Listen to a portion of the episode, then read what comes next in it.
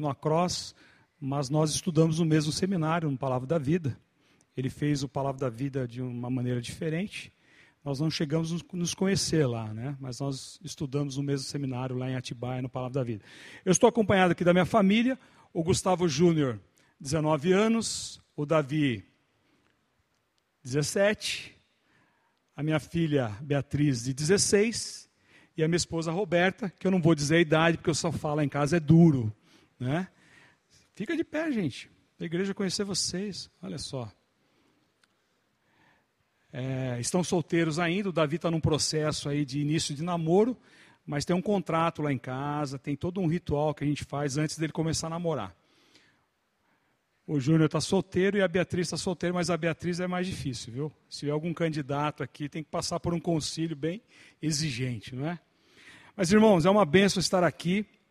E eu ah, quando eu tinha aproximadamente 20 anos de idade, eu conheci o Senhor Jesus Cristo. E foi na segunda igreja presbiteriana de Rio Claro. Eu tive ali pessoas que um dia se dispuseram a ir à minha casa fazer uma serenata para mim e cantaram algumas músicas. E naquela noite eu confesso que eu não dormi porque dizia: é hora de não olhar para trás, olhar para Cristo e nada mais.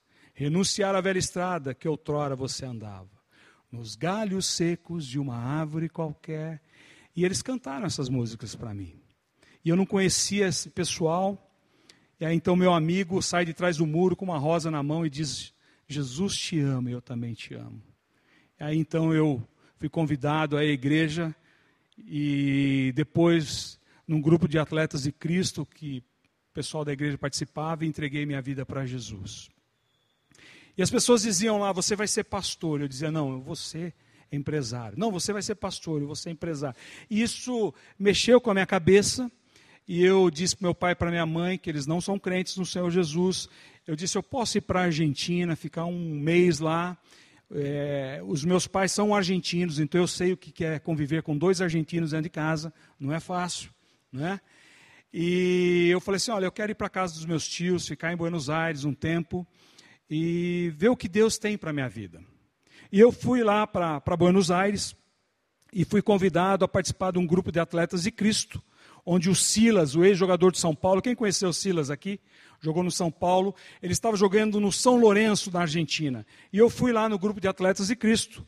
E ele, então, ao final do culto, me presenteou com esta Bíblia em espanhol, em castelhano, e escreveu um versículo aqui.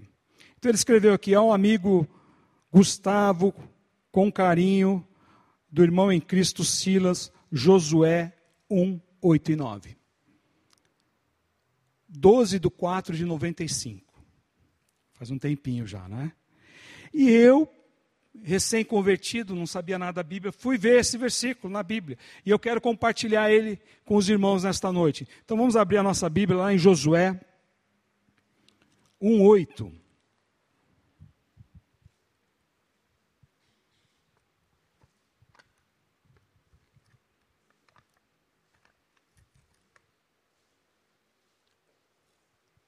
Josué 1:8.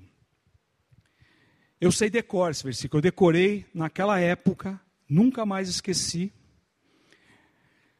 Não te apartará da tua boca este livro da lei, antes medita nele de dia e de noite, para que tenhais o cuidado de fazer conforme tudo quanto nele está escrito.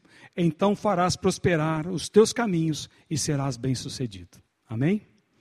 À luz deste versículo, eu entendi que Deus tinha um chamado para o ministério.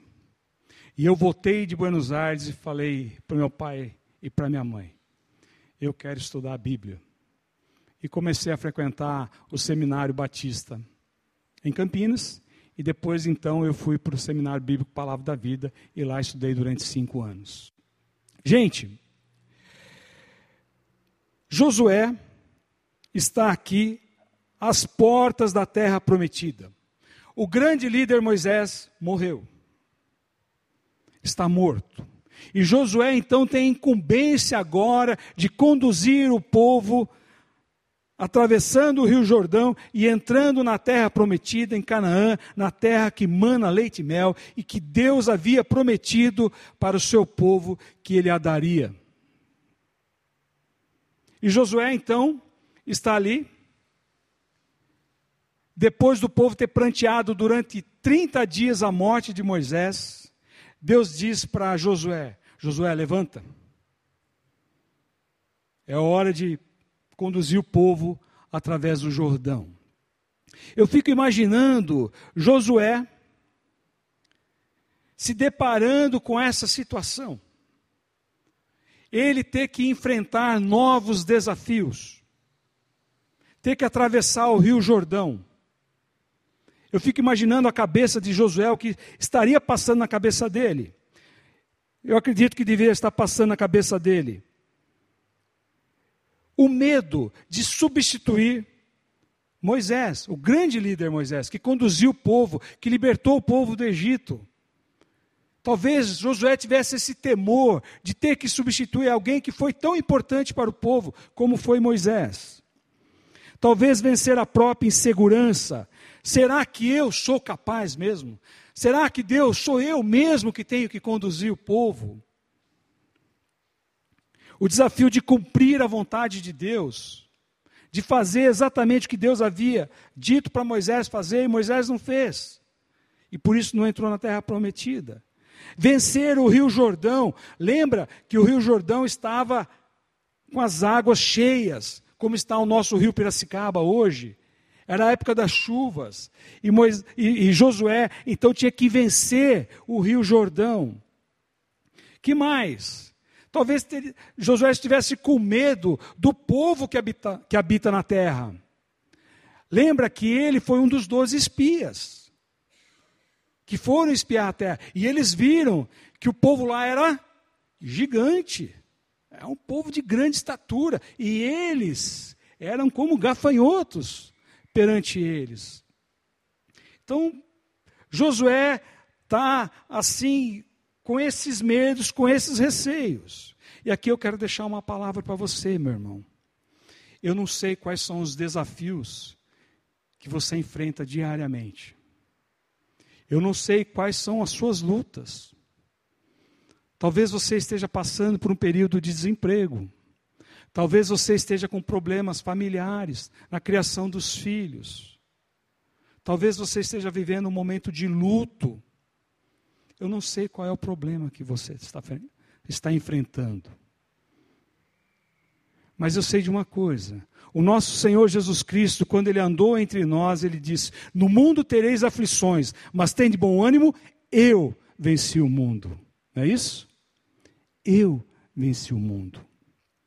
E Deus disse para Josué: não te mandei eu? Esforça-te, tem bom ânimo, não temas, nem te espantes, porque o Senhor teu Deus é contigo por onde quer que andares. Martinho Lutero disse: Eu não conheço o caminho pelo qual ele me guia, mas conheço muito bem meu guia. Eu sei quem luta por mim, eu sei quem vai à frente abrindo os caminhos para mim. Isaías diz: abrindo as portas que jamais se fecharão. É interessante que Deus disse para Josué: daqui três dias vocês vão passar o Jordão. Diga aos levitas que levem a arca na frente. E vocês, o povo, caminham uns dois quilômetros de distância. Porque eu, Senhor, vou conduzir vocês por um caminho que vocês ainda não trilharam que ainda não passaram. A arca da aliança significa a presença de Deus, e Deus foi à frente conduzindo o povo. Então eu quero dizer para você, meu irmão, não temas, Deus é contigo. Deus vai à frente para te conduzir por caminhos que talvez você não conheça, mas Ele sabe, mas Ele conhece.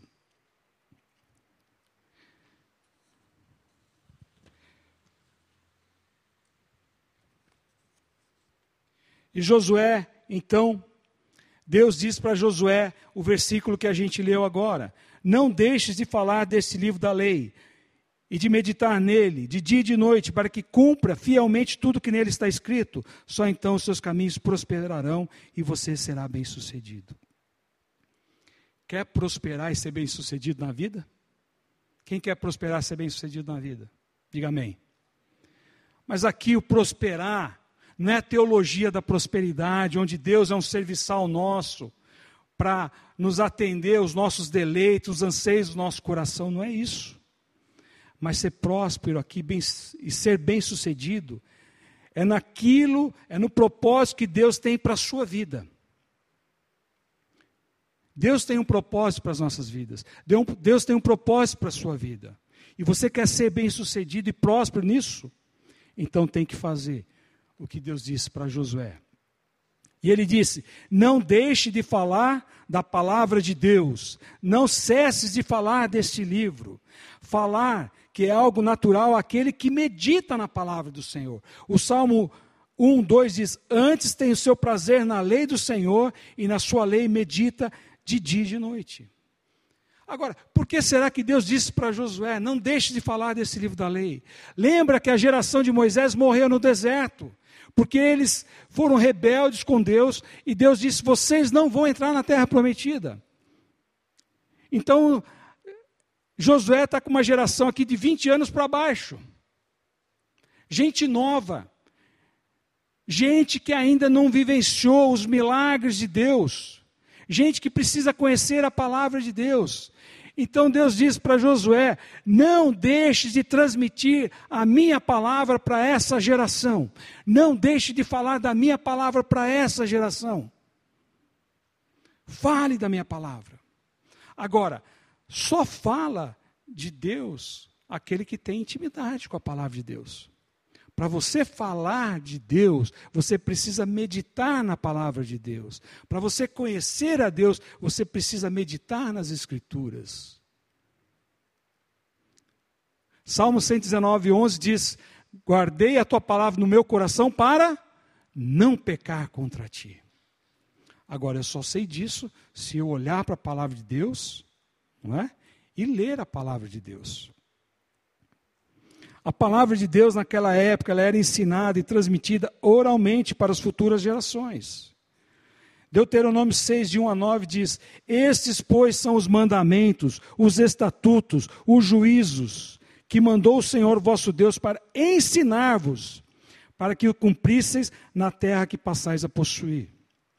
Para que temas ao Senhor. Então a palavra de Deus serve para que a gente tema ao Senhor e guarde todos os seus estatutos e mandamentos que eu te ordeno, tu, teu filho, o filho do teu filho, todos os dias da tua vida, e que teus dias sejam quê? Prolongados. Por que vai ser prolongado? Porque você está vivendo de acordo com a palavra de Deus. Ouve, pois, Israel, e atenta em que guardes, para que bem te suceda e muito te multipliques.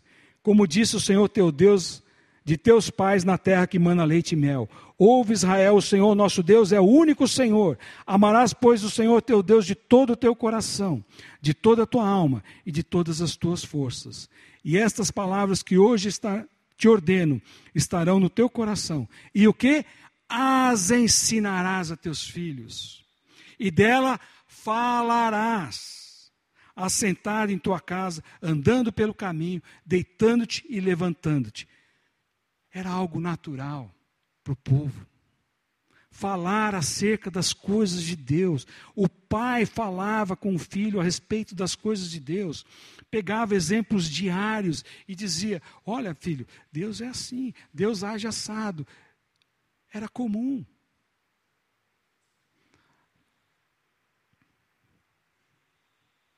Nós ensinamos tantas coisas para os nossos filhos, não é? Por que não ensinamos a palavra de Deus? Se nós dissermos que amamos a Deus, por que não ensinamos as coisas de Deus para os nossos filhos? Nós ensinamos ele a torcer por um time de futebol. Nós investimos em inglês, balé, em N coisas. Outro dia eu vi um, uma pessoa ensinando o filho de seis, cinco, seis anos, levou no estande de tiro para ensinar ele a atirar. E eu fiquei pensando, Por que não há esse mesmo empenho em ensinar a palavra de Deus? Não é?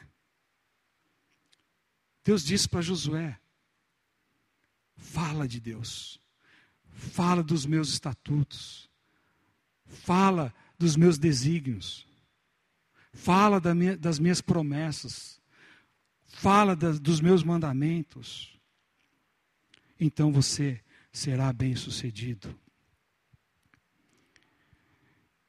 Dedique tempo para ler a palavra de Deus. A maior desculpa que a gente dá é que não tem tempo, não é isso?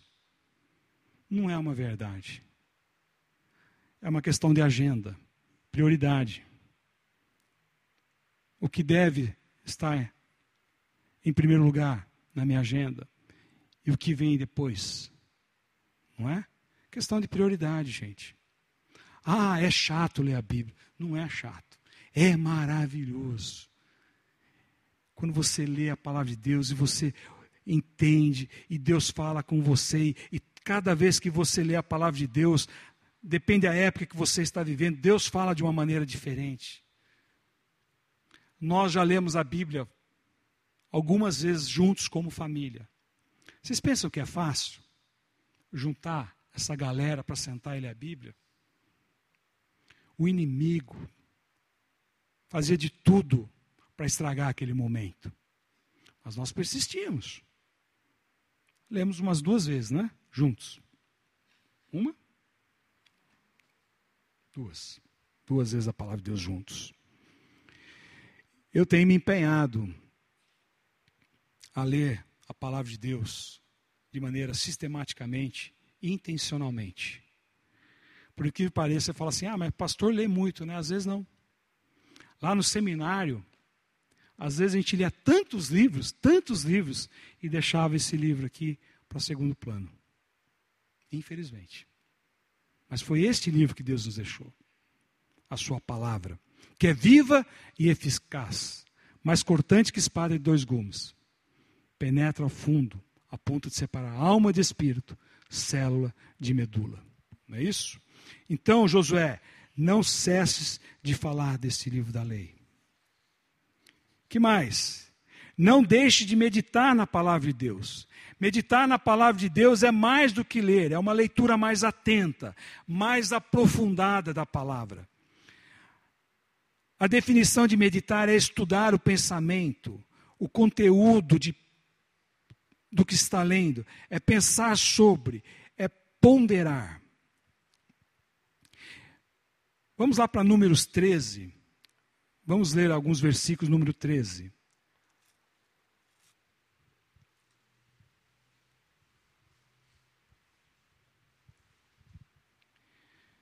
Disse o Senhor a Moisés: Envia homens que espiem a terra de Canaã, que eu hei de dar aos filhos de Israel. Então, Deus pede para Moisés: escolhe um líder de cada tribo para vocês irem espiar a terra. E ele, então, aqui nos versículos seguintes, ele escolhe os líderes. E Moisés, então, é, envia os espias da terra de Canaã e disse: Subi ao Negueb e penetrai nas montanhas.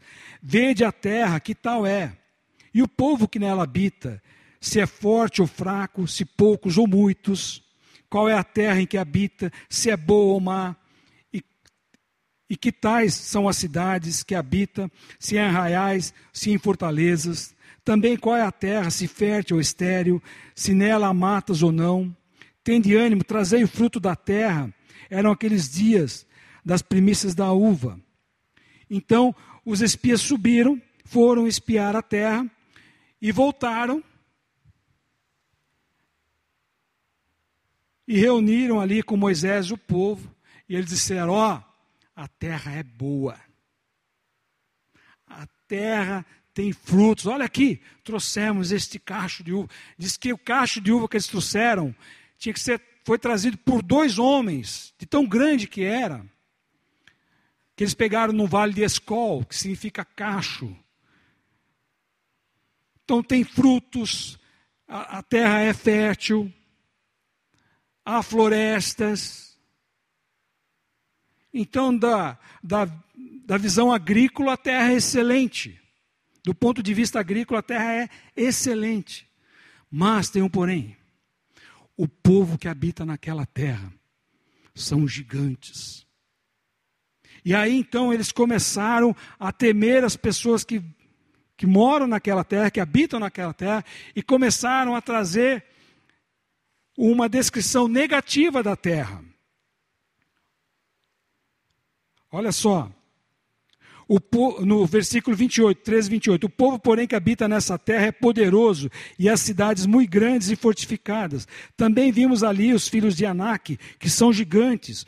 Os amalequitas que habitam na terra do Negueb, os heteus, os jebuseus, amorreus, que habitam nas montanhas, os cananeus, que habitam ao pé do mar, pela ribeira do, do Jordão. Então Caleb fez calar o povo perante Moisés e disse: Ei, subamos e possuamos a terra, porque certamente prevaleceremos contra ela. Olha só, eles estão trazendo notícias boas em relação à, à parte agrícola da terra, mas temeram o povo que mora lá. O, o povo lá é gigante. O povo que mora lá é grande. Então, Caleb disse: Gente, chega, vamos lá possuir a terra. Entremos lá na terra. E aqui me parece que Caleb foi a única pessoa dos doze que meditou nas palavras que Deus tinha dito a Moisés.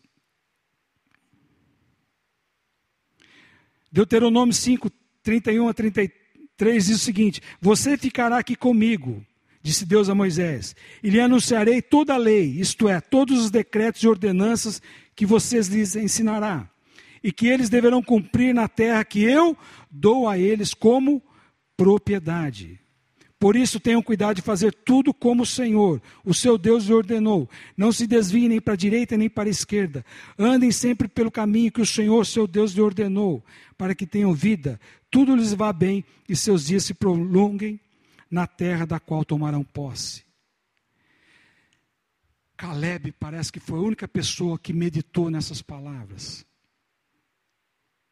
E mais, em Josué, quando Deus está falando para Josué, ele, vão lá e possuam a terra que eu hei de dar para vocês. Então Deus disse que iria dar a terra. O povo precisava temer a terra? Os gigantes, sim ou não? Não. Deus disse que iria dar a terra. Caleb falou: gente, para com isso aí. Vamos lá e possuamos a terra. Parece que aqui só Caleb estava meditando nas palavras que Deus havia dado para Moisés e nas palavras que Deus tinha dito para Josué. Eu hei de dar a terra.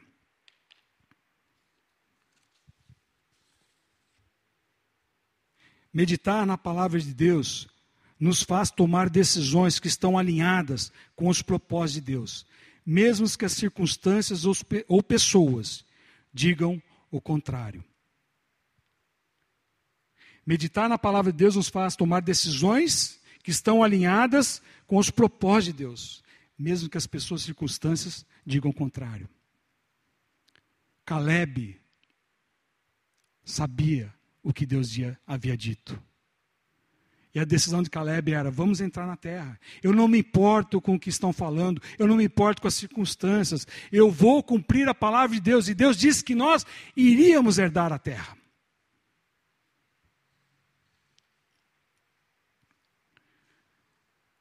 Rachel Scott era uma garota como a maioria, exceto pelo fato que aos 11 anos, após visitar parentes que eram crentes, essa menina entrega sua vida para Jesus. E por causa da sua crença, quando ela volta para casa e para o colégio, ela passou a ser ridicularizada e discriminada por sua crença em Jesus. Ela passou o que todos os nossos adolescentes jovens muitas vezes passam. Ela ficou conhecida pela família e amigos como uma menina muito devotada e piedosa. Ela escreveu estas palavras em seu diário: Agora que comecei a dar andamento à minha conversão, estão zombando de mim. Eu nem mesmo sei o que fiz, nem tenho que dizer nada. As pessoas estão se afastando. Não tenho mais amigos pessoais na escola, mas quer saber? Tudo vale a pena. Rachel queria influenciar o mundo através da sua vida. E em 20 de abril de 1999, às 11 horas e 19 minutos da manhã, aos 17 anos, dois colegas de classe invadem a escola. E Rachel é a primeira pessoa a morrer. Ela foi balhada quatro vezes e teve morte instantânea.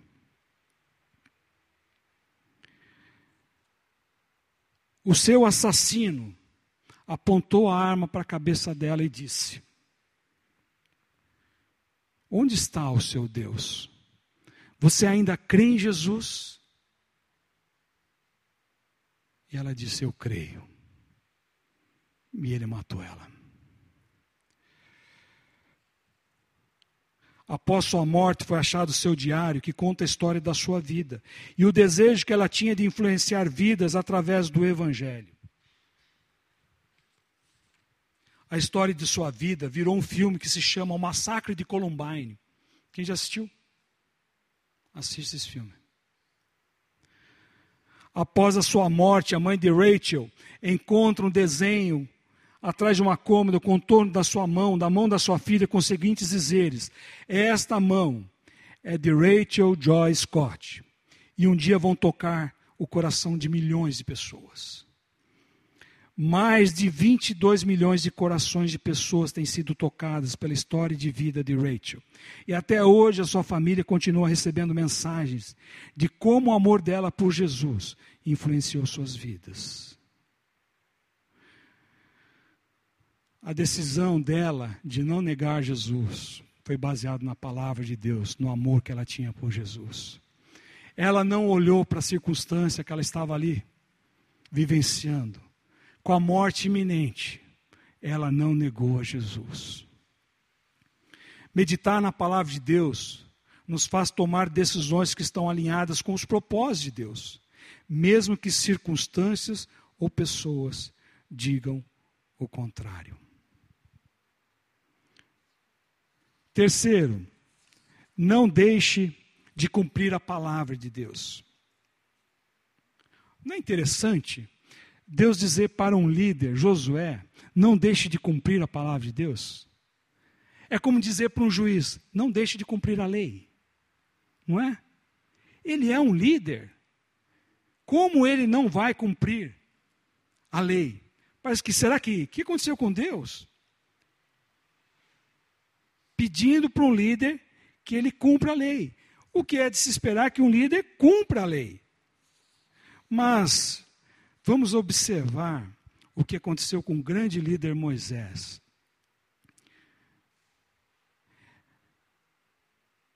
Deus falava com Moisés face a face. Quando Arão e Miriam se rebelam contra Moisés, porque ele começou porque ele se juntou com uma mulher cuxita, lá da região de Cuxi. Eles começaram a duvidar da liderança de Moisés. Então Deus chama os três para o gabinete pastoral: Moisés, Miriam e Arão. E os três vão lá.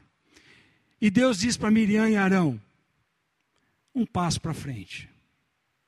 Quando eu quero falar com o meu povo, eu levanto profetas e falo com ele através de sonhos. Mas ao meu servo Moisés eu falo face a face. Moisés vê o contorno da minha glória. Ou seja, Deus dava a sua palavra a Moisés face a face. Deus não, não falava por enigmas, Deus não falava por sonho, mas falava aqui, ó, olho no olho com Moisés. E um dia o povo então se rebela contra Moisés, porque está no deserto, está com sede. E o povo diz: Para que, que você nos tirou do Egito? Para morrermos aqui de sede? E aí então o povo faz o que nós sempre fazemos, culpamos o outro, ou culpamos a Deus, e o povo diz: por que Deus nos tirou de lá, do Egito, da terra do Egito, para que os nossos filhos, as nossas esposas, o nosso gado, morra de sede, o nosso rebanho, morra de sede. Então Moisés e Arão se lançam com o rosto em terra diante de Deus e clamam ao Senhor. E Deus diz para Moisés: Moisés, pega o teu bordão, fale com a rocha, e eu vou dar água para esse povo beber. Então Moisés se levanta com Arão, pega o bordão. E se nós lermos Números 20, nós vamos ver ali o, o discurso de Moisés, e parece que Moisés está meio cansado do povo. Está com o povo por aqui, como se diz, né? E ele fala: Vocês acham que eu não posso fazer sair água da rocha? E ele duas vezes ele fere a rocha e sai água da rocha. Ora, gente, Deus deu uma ordem clara, simples, específica para Moisés: vai lá e fale com a rocha. Ele fez o quê? Ele feriu a rocha. Saiu água? Saiu água. Mas Moisés e Arão não entraram na terra prometida porque desobedeceram a palavra de Deus. Desobedeceram uma ordem que Deus deu para eles. Agora, se Moisés, que Deus falava face a face, não obedeceu, quem dirá nós? Que nós temos que conhecer a Deus através das Escrituras. Temos que ler a palavra de Deus para conhecer os estatutos de Deus, as ordenanças de Deus. Deus disse para Josué: para que você tenha cuidado de fazer conforme tudo quanto nela está escrito. Pastor, mas Deus é muito duro, né? Ele só, só, só feriu a rocha. Gente, o padrão de Deus é elevadíssimo. Elevadíssimo. Você pode viver uma vida inteira sendo uma, uma ótima pessoa. O dia que você pisar na bola, todo mundo vai lembrar do dia que você pisou na bola. É incrível isso. Não é? Então não adianta cumprir algumas coisas e outras não fazer conforme tudo quanto nela está escrito. Não é uma parte, não é uma porcentagem, é tudo. Moisés desobedeceu a Deus e não entrou na terra prometida. Tiago 1, 22 diz: Sejam praticantes da palavra, não apenas ouvintes. Ouvintes. Sejam praticantes. A minha reação não pode estar pautada por pessoas ou circunstâncias, mas pautada pela palavra de Deus. Moisés poderia estar por aqui com o povo, poderia estar cansado, irritado, mas ele não podia ter sido deixado levar por isso. Ele deveria ter feito o que Deus falou para ele fazer. Fale com a rocha. Quantas vezes, irmãos, eu tenho reações por causa de circunstâncias ou pessoas, reações que desagradam a Deus? É no trânsito, é em casa. Filho parece que tem um jeitinho para tirar a gente do sério. Parece que filho sabe pegar no ponto fraco nosso. E muitas vezes eu perco a cabeça lá em casa. Grito. É certo gritar? Hã? Perdeu o controle? Quando Deus diz que, que a gente tem que ser temperante, tem que ter o controle, não é? As minhas reações não podem estar pautadas por pessoas ou circunstâncias, mas pautadas pela palavra de Deus.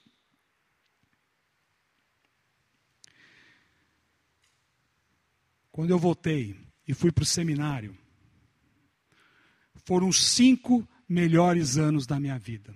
Sabe por quê, irmãos? Porque eu decidi viver esse versículo. Foram os anos que eu mais fui próspero e bem-sucedido. Não tinha dinheiro para nada, não tinha carro, não tinha nada. Mas eu estava no centro da vontade de Deus. Viajei o Brasil pregando o Evangelho. Fui para o exterior pregando o Evangelho. Casei com a minha esposa. Foram cinco melhores anos da minha vida. Quer ser próspero? Quer ser bem-sucedido? Quem quer? Não te apartará da tua boca esse livro da lei. Medita nele de dia e de noite, para que você tenha cuidado de fazer conforme tudo quanto nele está escrito. Então farás prosperar os teus caminhos e serás bem-sucedido. Amém? Vamos nos colocar de pé e orarmos?